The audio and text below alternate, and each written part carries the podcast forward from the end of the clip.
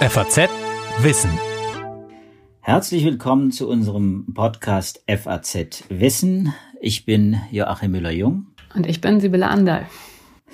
Ja, und wir beide stellen hier in unserem Podcast jede Woche ein, manchmal auch mehrere aktuelle wissenschaftliche Studien vor, die wir dann äh, zusammen diskutieren. Jeden Tag erscheinen hunderte von Forschungsarbeiten und wir versuchen äh, beide zusammen eben solche besonders wichtigen, spannenden und eben auch sehr praxisrelevanten Arbeiten herauszufinden, für sie zu sortieren und dann hier vorzustellen und die Hintergründe und ein paar Anschlussfragen zu stellen, sodass sie einfach einen Mehrwert haben. Ja, äh, Sibylle und ich, wir sind beide Wissenschaftsredakteure im Ressort Natur und Wissenschaft der FAZ. Ich bin Biologe und bei uns äh, insbesondere für die Lebenswissenschaften und fürs Klima zuständig. Und die Sibylle ist unsere Astrophysikerin. Und sie hat uns heute ein Thema mitgebracht, das entfernt mit Astrophysik zu tun hat, aber äh, wenn man genau hinguckt, methodisch äh, ganz eng verbunden ist. Es geht um Modellierung, es geht um die Frage in der Corona-Krise, nämlich wissen wir eigentlich oder können wir wissen, wie viele Menschen tatsächlich infiziert sind? Das ist eine ganz entscheidende Frage, die uns von Anfang an äh, beschäftigt hat. Es geht da um Dunkelziffern, es geht um die Frage, wie viel muss getestet werden, um zu wissen, in welchem Stadium der Epidemie wir uns befinden und so weiter. Und diese ganzen Fragen, die sind äh, so spannend, dass sich eben da nicht nur die Virologen im Labor und die Mediziner in den Kliniken, sondern eben auch viele Menschen am Computer damit beschäftigen und die Daten, die, die zusammenlaufen, und zwar von Anfang an, äh, auch versuchen auszuwerten. Sibylle hat uns äh, heute, wenn ich es richtig äh, äh, weiß, äh, drei Paper mitgebracht und äh, diese drei Paper sind sehr spannend. Äh, sie kommen aus unterschiedlichen äh, Örtlichkeiten und auch äh, aus unterschiedlichen, aus äh, frühen Phasen der, der Epidemie. Und sie können uns hoffentlich ein bisschen Auskunft darüber geben, ähm, was wir wirklich über diese über die Verbreitung dieser Pandemie wissen. Sibylle, stell du mal kurz vor, was für Studien das sind, vielleicht auch, äh, wo sie herkommen und was die Aussagen sind. Ja, momentan wird ja viel darüber spekuliert, wie hoch die Dunkelziffer ist, also wie nah die offiziell gemeldete Zahl der Infizierten an der Zahl der tatsächlich Infizierten dran liegt. Und wenn man diese Frage erklären will oder beantworten will, dann ähm, ist es ganz hilfreich, wenn man die Gruppe der Infizierten nochmal unterteilt in verschiedene Untergruppen. Und zwar ähm, nach der Schwere der Covid-19-Erkrankung, die ähm, für verschiedene Patienten natürlich verschieden schwer ausfällt und Abhängig von der Schwere der Symptome ist es auch verschieden schwierig, die Anzahl der betroffenen Patienten abzuschätzen. Also ganz konkret, ähm, wenn man jetzt mal von den am schwersten betroffenen Patienten ausgeht, die Anzahl der Todesfälle, da kann man relativ sicher sein, dass man die Zahl gut im Griff hat, dass man die ziemlich genau weiß. Ähm, auch relativ gut bekannt ist die Zahl derjenigen Patienten, deren Symptome so schwer sind, dass sie ins Krankenhaus eingeliefert werden oder dass sie zum Arzt gehen. Denn diese Patienten müssen gemeldet werden an das Robert Koch Institut in Deutschland. Ein bisschen schwieriger ist schon die Zahl abzuschätzen der Patienten, die Symptome zeigen, die aber nicht so schwer sind, dass sie zum Arzt gehen, sondern dass sie einfach nur zu Hause bleiben. Da kann man schon spekulieren, dass es da eine gewisse Dunkelziffer gibt. Und ganz, ganz schwierig wird es dann schließlich bei den Patienten, die infiziert sind, also bei denen ein Test positiv ausfallen würde, die aber keinerlei Symptome zeigen. Und die gibt es tatsächlich auch. Und die Größe dieser Gruppe der asymptomatischen Patienten abzuschätzen, das ist eine ganz wichtige Frage, weil davon einiges abhängt. Also nicht nur die Frage nach dem Zeitpunkt des Erreichens der sogenannten Herdenimmunität, also wenn genügend ähm, Menschen in der Bevölkerung schon infiziert wurden, so dass sich die Seuche, die Pandemie nicht weiter ausbreiten kann, ähm, sondern auch für die Frage, wie tödlich, wie gefährlich die Krankheit ist. Und insofern gibt es dazu ein paar Studien. Ähm, am einfachsten wäre der Anteil der asymptomatisch Erkrankten abzuschätzen natürlich Einfach so, indem man eine Gruppe ähm, von Menschen auswählt, die repräsentativ für die Gesamtbevölkerung sind und die einfach mal komplett, komplett durchtestet. Ähm, dann guckt, ob die Symptome zeigen oder nicht und dann einfach guckt, was ist der Anteil von denjenigen, die positiv getestet wurden, die aber keine Symptome zeigen. Das wäre der einfachste Weg. Der ist allerdings relativ aufwendig ähm, und wurde so bisher noch nicht gegangen. Deshalb gibt es Studien, die versuchen, Methoden zu entwickeln, um diese Zeit trotzdem abzuschätzen und Gruppen zu nutzen, die mehr oder weniger auch repräsentativ sind ähm, die vollständig getestet wurden, aber eben nicht in einem experimentellen Setting, sondern sozusagen auf natürliche Weise. Und das sind diese drei Studien, die ich mitgebracht habe. Ähm, die erste Studie, die nutzt als eine solche Gruppe die ähm, ja, knapp 4000 Passagiere des Kreuzfahrtschiffs Diamond Princess, ähm, das im Februar vor Yokohama in Quarantäne ähm, geraten war. Also da gab es einen erkrankten Reisenden, der war in Hongkong ausgestiegen und daraufhin wurde Quarantäne über das Schiff ähm, ausgegeben. Und diese Passagiere, die wurden ab diesem Zeitpunkt ziemlich ähm, umfassend getestet. Und diese Daten, die kann man nutzen, um einiges über den Anteil der symptomatisch bzw. asymptomatisch Erkrankten herauszufinden. Und dann gibt's noch eine andere Studie, die nutzt Flugreisende. Da kann ich nachher noch ein bisschen genauer drauf äh, eingehen, die aus China ausgeflogen wurden, nachdem da ähm, die Quarantäne über Wuhan äh, verhängt wurde. Und eine dritte Studie, die nutzt Gruppen von Kontaktpersonen von Infizierten, ebenfalls aus China. Und ja, das sind diese drei Studien, die so ein bisschen ein Gefühl dafür vermitteln, wie groß der Anteil die, derjenigen sein kann, die zwar infiziert sind, aber keine Symptome zeigen.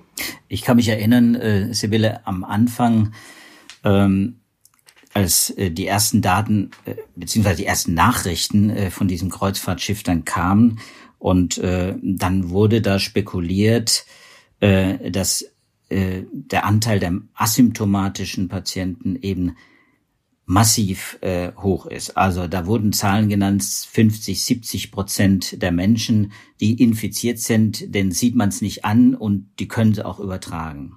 Ja, das ist natürlich wichtig, weil diese asymptomatischen Patienten können ja tatsächlich auch übertragen, das wissen wir inzwischen. Jedenfalls äh, gibt es stichhaltige Belege dafür, dass sie äh, als Virusüberträger nicht ausscheiden, dass sie also auch äh, ähm, dann das Virus weitergeben, dass man sich bei ihnen anstecken kann. Deswegen ist ja diese, diese Sache auch so wichtig. Was ist da dran? Wenn diese Zahl so groß ist, dann müssen wir ja auch annehmen, dass in der Bevölkerung, bei uns jetzt quasi auch schon die Zahl der Infizierten viel, viel größer ist, als, äh, als wir äh, in den offiziellen Zahlen erkennen können. Ja, genau. Also wenn wir uns jetzt nochmal diese Studie angucken, ähm, die die Passagiere des Kreuzfahrtschiffes genutzt hat, das hatte ich ja gerade schon gesagt, das waren 3711 Passagiere, die wurden täglich getestet, allerdings nicht komplett, sondern da gab es auch eine Präferenz für alte ähm, und schwache Patienten, also für alte und schwache Reisende, für Risikopatienten. Ähm, und dann wurden die Testergebnisse entsprechend ausgewertet. Die Reisenden, die positiv getestet wurden, die wurden vom Schiff runtergeschafft und in japanische Krankenhäuser zur Isolation gebracht. Und ähm, die, die weiter auf dem Schiff waren, die mussten weiterhin jeden Tag zum Test. Wie gesagt, nicht alle, nur die ähm, symptomatischen Patienten und die Risikogruppen. Und das sind die Daten, mit denen die Wissenschaftler arbeiten konnten. Das heißt, sie haben methodisch erstmal zwei Probleme. Das erste Problem ist, sie wissen nicht genau, wann sich die Patienten auf dem Schiff, wenn sie positiv getestet werden, angesteckt haben. Und sie wissen nicht, was mit den Patienten passiert, die vom Schiff runtergeschafft wurden. Das heißt, wenn jemand positiv getestet wurde und noch keine Symptome gezeigt hat am Tag des Tests, dann ist das zwar ein potenzieller Kandidat eines asymptomatischen Patienten, aber es könnte auch sein, dass er einfach noch keine Symptome entwickelt hat und die Symptome erst später einsetzen. So und damit, mit dieser Unsicherheit mussten die Wissenschaftler für diese Studie umgehen. Wenn man einfach nur die Zahl nimmt derjenigen Passagiere, die in diesem ganzen Zeitraum der Quarantäne, also zwischen dem 5. und 19. Februar, positiv getestet wurden und die am Tag des Tests selbst keine Symptome gezeigt haben, dann kommt man auf einen Prozentsatz von rund 50 Prozent. Also das wirkt recht hoch. Aber wie gesagt, das Problem ist, dass bei diesen 50 Prozent auch Passagiere dabei sein können, die einfach noch keine Symptome gezeigt haben, die dann aber später eingesetzt haben. Und um diese Unsicherheit ähm, einzubetten beziehen und abzuschätzen, haben die Wissenschaftler ein statistisches Modell angewandt, wo sie ähm, mit Wahrscheinlichkeiten gerechnet haben. Also sie haben versucht, das statistisch in den Griff zu kriegen, dass die Infektionszeitpunkte eine gewisse Streuung haben und dass die Inkubationszeit eine bestimmte Streuung hat. Und wenn Sie dieses Modell auf die Daten anwenden, dann kommen die Wissenschaftler darauf, dass 18 Prozent der Infizierten dauerhaft asymptomatisch, also ohne Symptome bleibt. Also das ist ein immer noch großer Anteil, aber dann doch ein deutlich kleinerer, als wenn man davon ausgeht, dass die Zahl aller Infizierter doppelt so groß ist als diejenigen, die Symptome zeigen. Also einer von fünf quasi, äh, die sich infiziert haben, die es gar nicht merken, dass sie sich infiziert haben, die auch nicht krank werden äh, und die trotzdem auch äh, dann eigentlich äh, irgendwo in der Statistik dann auftauchen sollten. Diese Statistik gibt es allerdings nicht. Hat sich denn diese 20 Prozent oder 18 Prozent, die du genannt hast, hat sich das dann in den anderen Stichproben, die du äh, für uns ausgesucht hast, auch bestätigt? Ja, genau. Die zweite Studie, das ist eine japanische Studie. Ähm, das war die Studie, die die Rückkehrer aus China, aus Wuhan nach Japan untersucht hat. Das waren 565 Bürger, die ausgeflogen wurden. Bei ihrer Einreise nach Japan wurden sie nach Symptomen befragt, mussten Tests machen. Ähm, und da kam es dann zu dem Ergebnis, dass vier ähm, Reisende asymptomatisch positiv getestet wurden und neun wurden symptomatisch positiv getestet. Und ähm, das entspricht dann entsprechend 31 Prozent äh, von asymptomatischen Patienten, also letztendlich vergleichbar, wobei man hier natürlich sagen muss, dass die Stichprobe so klein ist, dass man da statistisch schon einige Bauchschmerzen entwickelt. Mm, da könnte vielleicht dann auch das Alter eine Rolle spielen, oder? Dass diese Flugpassagiere ja dann wahrscheinlich auch jünger waren als die, als die äh, Kreuzfahrer. Absolut. Also das ist bei all diesen Studien natürlich auch was, was man im Kopf behalten muss. Es sind keine repräsentativen Untergruppen. Also bei den Kreuzfahrpassagieren, die sind alle alt, ähm, die sind wahrscheinlich auch wohlhabend. Also das sind alles so Dinge, die damit reinspielen können. Bei den ausgeflogenen Bürgern kann man auch spekulieren, dass die vielleicht nicht ganz so viele soziale Kontakte in China hatten, wenn sie da vielleicht als Touristen waren oder als Besucher das sind alles so Fragezeichen, die hinter diesen Studien stehen. Und das ist auch bei der dritten Studie nicht anders, ähm, wo die Kontaktpersonennachverfolgung genutzt wurde, auch wiederum chinesische Daten, äh, eine chinesisch-amerikanische Studie.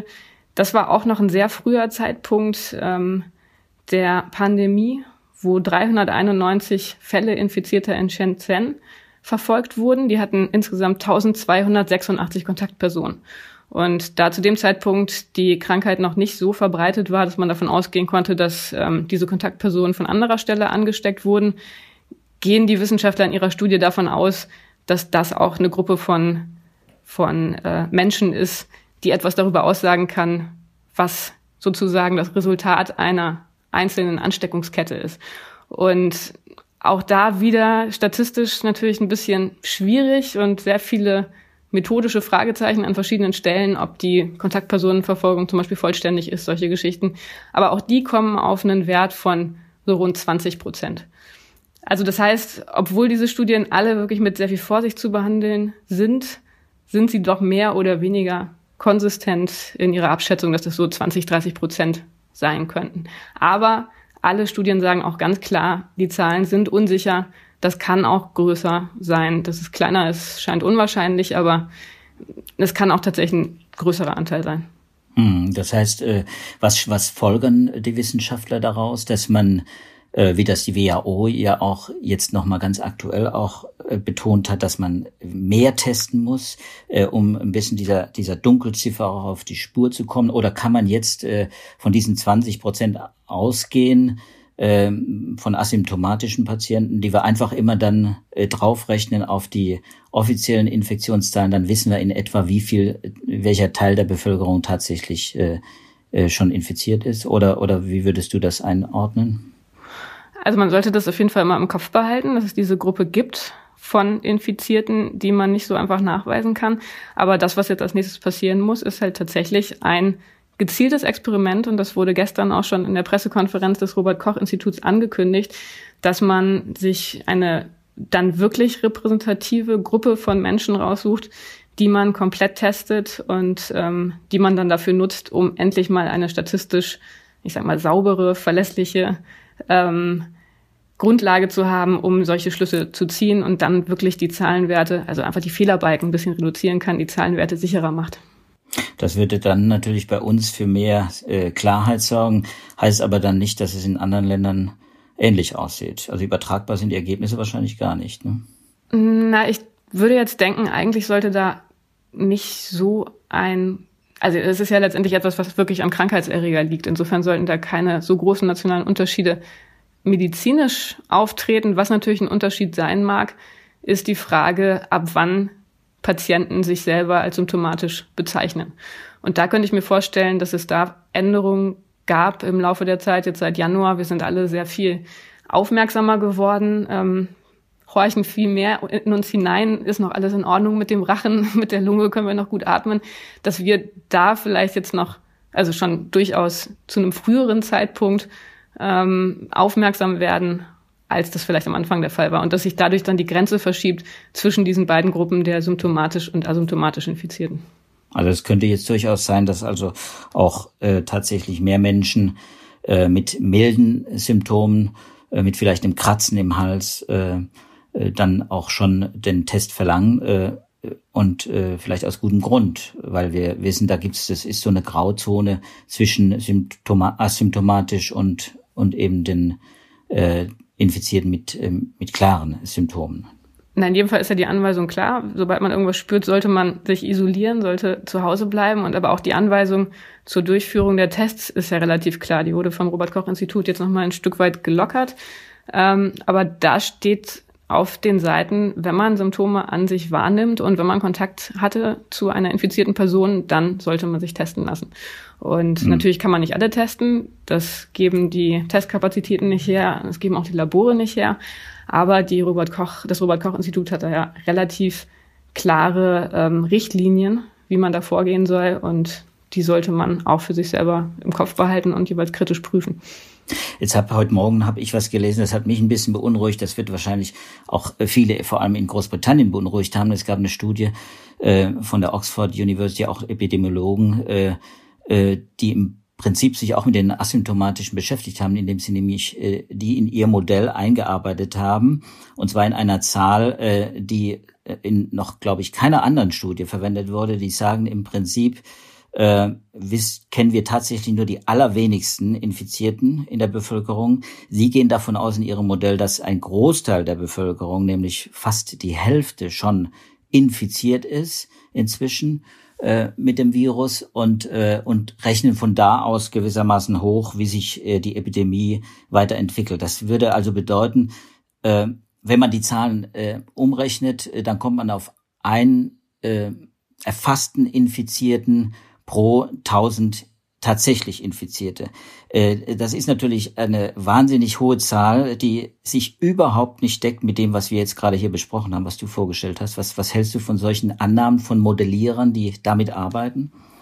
Nein, normalerweise versuchen ja Modellierer Annahmen zu Größen, die sie nicht genau kennen, so zu wählen, dass sie relativ unauffällig sind. Also dass man die dann irgendwie in der Mitte des Intervalls wählt von Werten, die irgendwie sinnvoll erscheinen. Und wenn in der Studie aber so ein extremer Wert gewählt wurde, dann ist das schon erstmal erstaunlich. Also Modellierungsstudien, die ich gesehen habe, die haben aus dem Grund, den ich gerade beschrieben habe, dann eher so eine 50 Prozent ähm, Quote angenommen, wo sie dann dachten, naja, das ist genügend ähm, extrem, aber auch nicht so weit von dem entfernt, was man da in diesen Studien hat. Also bei Modellen ist es einfach dann wichtig, wenn man nicht weiß, was der konkrete Wert für irgendeinen Parameter hat, äh, ist, den man in das Modell einbaut, dann muss man eigentlich, wenn man so ordentlich macht, für diesen Parameter einfach verschiedene Werte einsetzen und gucken, wie sich dann ähm, als Konsequenz die Ergebnisse verändern. Und das machen eigentlich viele Modellierungsstudien auch. Jetzt sieht man allerdings, dass viele dieser Modellierungsstudien unter einem extremen Zeitdruck auch entstehen so dass manchmal diese Sorgfältigkeitschecks vielleicht ein bisschen zu kurz kommen. Ich habe diese britische Studie jetzt nicht im Detail angeguckt, aber ähm, wenn man Werte nimmt, die so stark von dem abweichen, was ansonsten angenommen wird oder was auch empirisch nahegelegt wird, dann braucht man eigentlich gute Argumente dafür, warum man das so macht. Ja, okay. Dann hoffen wir einfach auf mehr Klarheit auch durch diese Stichprobenanalysen, die jetzt bei uns auch gemacht werden äh, vom RKI.